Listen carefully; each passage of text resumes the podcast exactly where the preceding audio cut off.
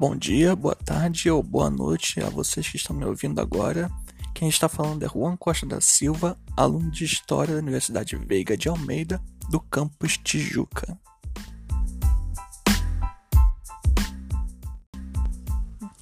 E hoje irei trabalhar o tema do capitalismo e seus múltiplos impactos, utilizando como referência bibliográfica o texto O Desenvolvimento Tecnológico Americano no Pós-Guerra como um empreendimento militar de Carlos Aguiar de Medeiros.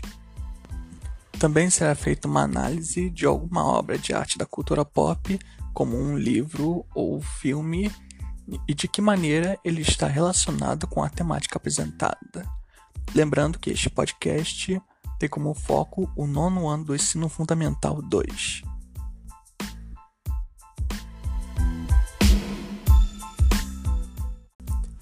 Comecemos então a falar sobre o texto. Ao começar pela parte introdutória, tem-se em mente que o texto tem o objetivo de apresentar como se deveu o desenvolvimento tecnológico dos Estados Unidos no momento pós-Segunda Guerra Mundial, porém voltado para um objetivo militar. Para se ter um entendimento melhor, é necessário voltar à ideia dos Estados Unidos no momento pós-Segunda Guerra já no começo da Guerra Fria contra a União Soviética. É de conhecimento geral que a Guerra Fria, diferente da Primeira e a Segunda Guerra, se trata de uma guerra política e ideológica entre os Estados Unidos e a União das Repúblicas Socialistas Soviéticas, pois ambas as duas únicas superpotências a quais se igualavam em questão de superioridade militar pois ambas detinham o conhecimento e a posse da bomba atômica no final dos anos 40 e no início dos anos 50. E para os Estados Unidos, no governo Eisenhower, a superioridade bélica militar era mais importante.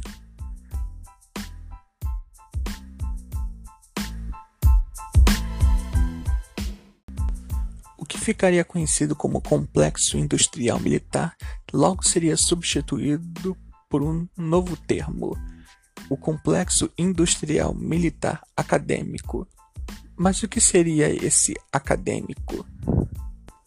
Na página 7 para a página 8, o autor destaca o seguinte: para obter superioridade na busca de uma arma superior, era necessário estender a fronteira tecnológica através do alargamento das comunidades científicas numa velocidade, dimensão e direção distintas da que decorreria da concorrência industrial.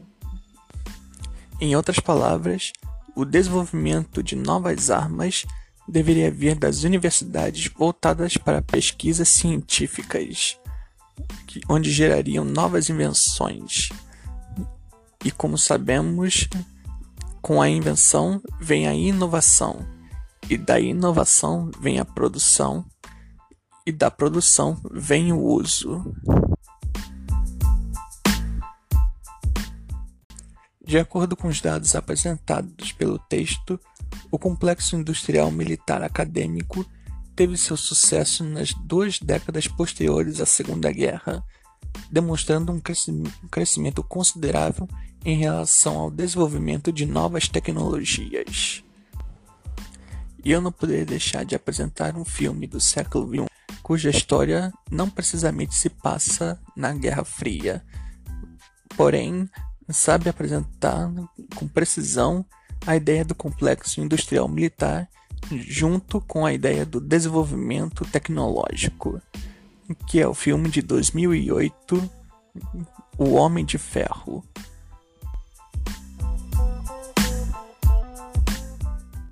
O filme de 2008, conhecido pela maioria como O Homem de Ferro, conta a história de origem do bilionário gênio Tony Stark em sua missão humanitária em prol de, em prol de fazer o bem para o máximo de pessoas hum, como forma de se redimir pelo seu passado sombrio como fabricante de armas.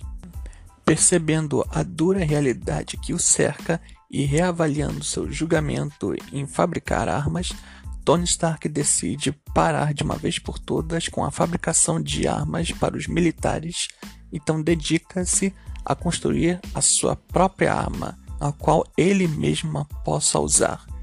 Daí então nasce o famoso Homem de Ferro.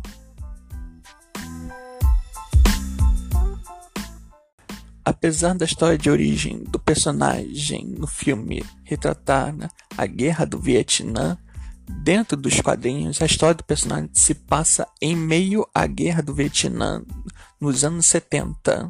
Hum, o que é importante saber é que a guerra do Vietnã, a qual havia começado no final dos anos 50, havia se estendido pelos anos 60, hum, tendo terminado em 1975 a qual os Estados Unidos, convencidos de sua superioridade em armamento bélico, continuava a travar uma, uma luta a qual seria impossível vencer apenas contando com seu grande poderio militar. Algo que realmente está relacionado com o próprio Homem de Ferro, pois, como havia dito antes, Tony Stark era antes de se tornar um Homem de Ferro, era um fabricante de armas o qual desenvolvia armas poderosas, ao qual tinham um objetivo para serem usadas pelos próprios militares que as usavam no próprio campo de batalha, como é nesse caso nos quadrinhos. As armas de Tony Stark eram usadas dentro da guerra do Vietnã. E é precisamente isso que está sendo retratado no texto o alto desenvolvimento do conhecimento tecnológico para com o desenvolvimento militar. É importante lembrar o que eu havia dito no começo, pessoal.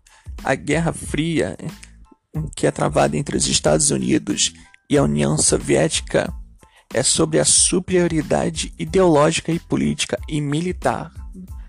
Ou seja, o motivo para o desenvolvimento tecnológico é para a superioridade tecnológica. Porém, em nenhum momento o texto dá a entender que o desenvolvimento de novas armas significa que o objetivo seja lucrar com a guerra. Não é isso. Isso remete à Primeira Guerra. Mas, mas o que importa é a superioridade de conhecimento em obter novas invenções que possam contribuir para combater o avanço da influência do comunismo. É isso o que é tratado.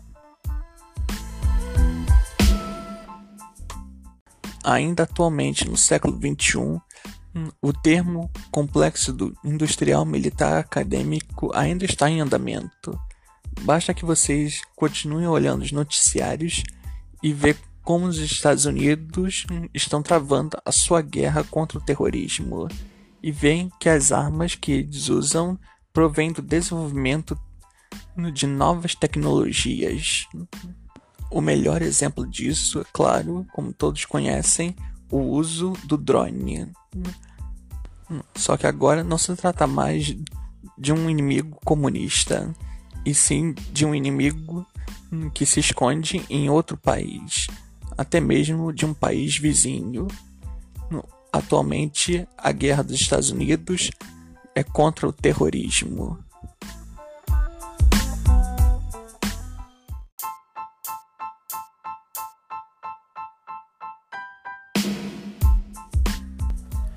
E com isso, encerramos o podcast de hoje. Meu nome é Juan Costa da Silva, espero humildemente que tenham gostado dele. Muito obrigado por sua atenção até mais.